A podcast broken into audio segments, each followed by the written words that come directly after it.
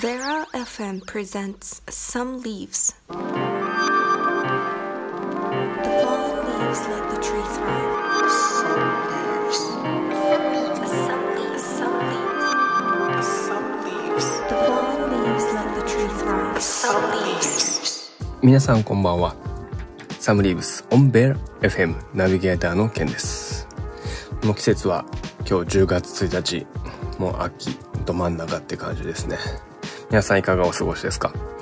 やっぱりチャーハンはどんな逆境でも裏切らないっていう名言を残した長屋さんありがとうございました。そういえば、長屋とはチャーハンはなかなか行ったことないな。ラーメンはあるもののね、ライス系の食事ってね、あんまりしたことがないんですよ。ちなみに、長屋の勝負飯は小平うどんかカレーのようです。なんか大事な試合前は、なんかそれを食べてテンション上げて、まあ、会場に向かうっていうルーティーンらしいですね。彼はやっぱルーティーンをすごい大事にするので。さて、この番組ではフットボールクラブプリマベーラ東京の今をお伝えし、革新的な意見や様々な挑戦など、裏話を通じてありのままの姿をお伝えする番組です。練習やその他の活動はもちろんですが、プライベートまで角度を問わず、エッジの効いた発信をしていきたいと思います。さて、えー先日、えー、タイバレースタジオ、えー、ボリューム3かな、えーコンサートがありまして、もう本当に多くの方のご尽力があって、無事、無事終われた。そして、感染対策の、まあ、会もあったのか、感染者を一人も出すことなく、えー終演できたってことはやっぱり素晴らしいことだし。ね、で、で一番ね、その後気になってたのはね、ルネ小平の公演後、なんと、長屋とね、グリーンプロジェクトのキヨさんが、インド人がやってるカレー屋さんに行ったらしいんですよ。この、達成感というか、何かがこう終わって、一段落ついてご飯を食べるってすごいやっぱ大事なことで、なんかいいなって思いました。カテゴリーのね、この垣根を越えて、普通に食事に誘える、会える中っていうのはやっぱり素晴らしいことだと思うし、別にカテゴリーの垣根を越えなくても、カテゴリーの中同士でもやっぱり、うーん、例えば、なんだろうね。まあ、良平が誰かを誘うとか、ちょっとおごってくださいよとかね。そういう、こう、今はちょっとあれかもしれないけど、ノミニケーションとか、ご飯を食べるっていうことはやっぱり大事かなっていう、練習とか試合以外の活動っていうのは、やっぱり大きな影響はあると思います。まあ組織としてね、こういう形はある意味で理想なんじゃないですかね。えー、そのルネ小平での公演ね、本当に満員御礼で、まああの感染対策の影響もあって一向きじゃなきゃ席がね、作れないっていうのもあったけど、でも満席に近いんじゃないかな。多分チケットはほぼほぼ履けたと思います。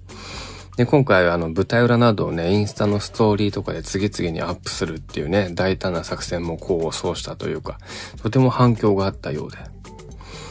ね、俺も生徒さんたちにこうカメラを向けてね、写真撮らせてもらったんですよ。インスタのストーリー用にね。やっぱりこう、以前ジュニアチームと合同で日帰り合宿に行ったってこともあって、気軽に話しかけてくれるわけよ。あ、ケンコーチだ、みたいな。なんかピースとかしてくれて。なんかそういうのってすごい嬉しいなと思いました。まあこうやってどんどんこう選手間とかスタッフ間、そして指導者間でね、共有することが増えると、お互いメリットが増えるだろうし。ちなみにこう、裸足でね、スーツ着てる系のベンチャー企業的に言わせてもらうと、ウィンウィンの関係ってやつですね。そんなチームのメディアコンテンツ、サムリーブスオンペラ FM、どうぞ最後までお付き合いください。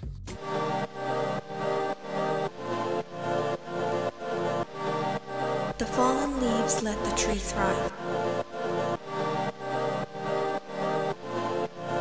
This program is brought to you by Warlocks.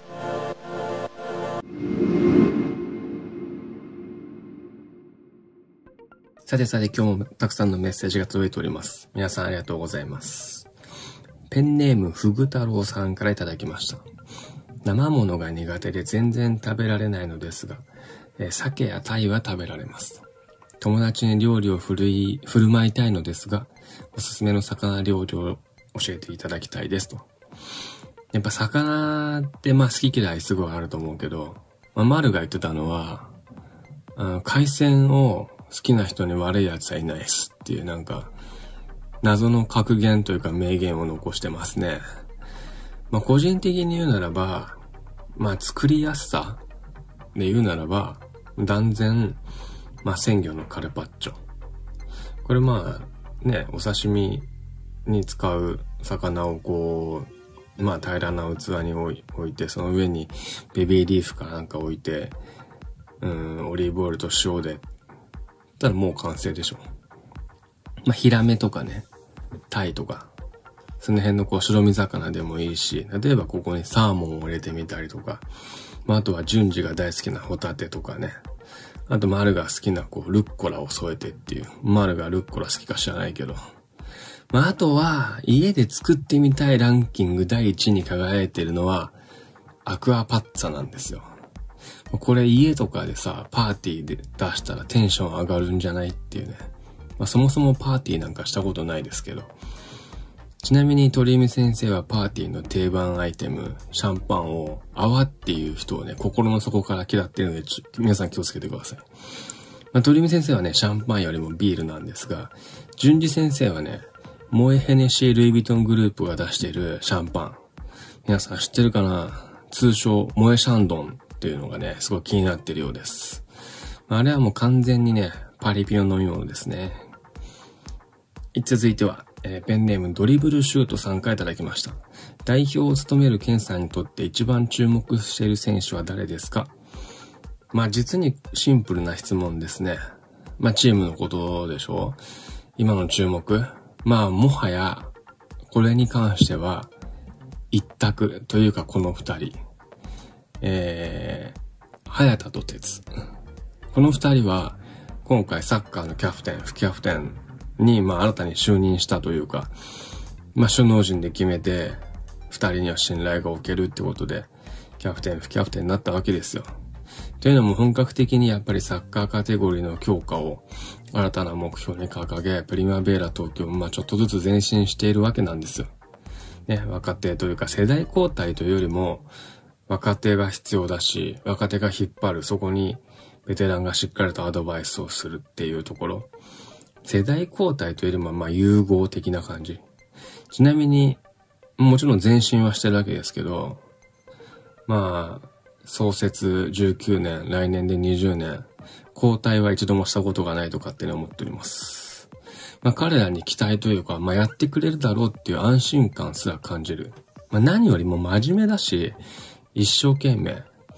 まあもちろん俺に怒られることもあんのかもしれないけど、でも、まあしっかりとサポートにやっぱ順序がついてるし、まあなんかあったらその上の取りにだって簡単に聞けるだろうし、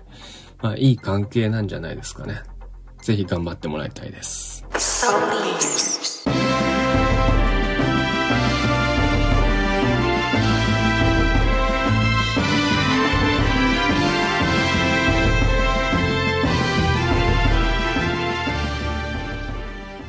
では、クラブの情報をお伝えしておきます。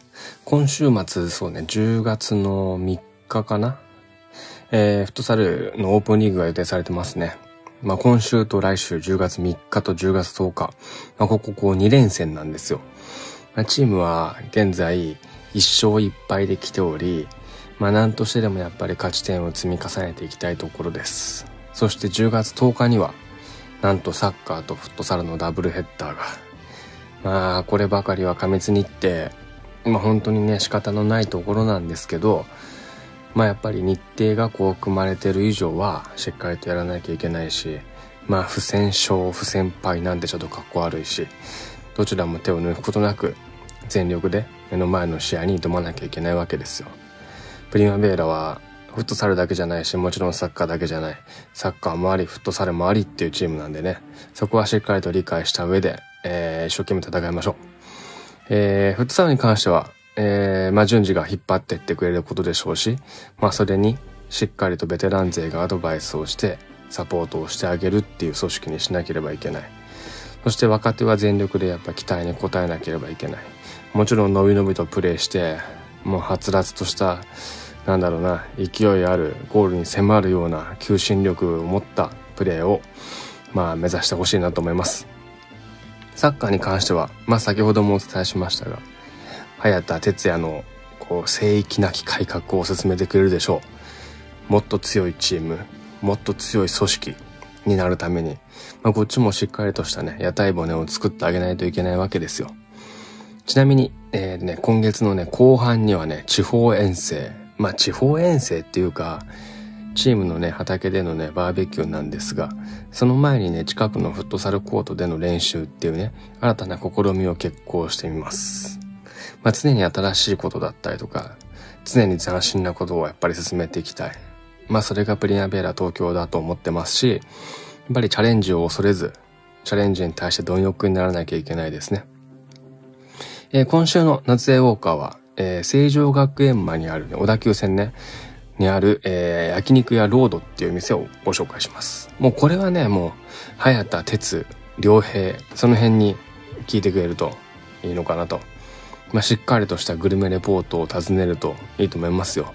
特に良平なんてやっぱりこうみんなと違うね、料理人っていう立場での見方がやっぱあるので、えー、専門家ならではのコメントで答えてくれるでしょう。まあ、個人的には、えー、まあ、鳥はね、鳥が言ってたのはね、カルビはうまくて当たり前だと。けど、ロースがあそこまで美味しいのにはやっぱり感動したと。まあ、個人的には僕はやっぱり冷麺がおすすめかなと。まあ、やっぱり食べ過ぎちゃうんで、今度からはハーフの冷麺がいいかなと思います。いかんせん、えー、自分の学生時代を共にした焼肉屋なので、ぜひごひいきに。まあ、何を頼んでいいかは何でも聞いてください。えー、タイバレスタジオのコンサートの余韻がまだ残っておりますが、まあ、ベラ FM サムリーブスもエンディングのお時間です。最後までお付き合いいただきありがとうございます。次回またこの時間にお会いしましょう。ベラ FM サムリーブスナビゲーターのケンでした。またラジオの前でお会いしましょう。Have a nice day. バイバイ。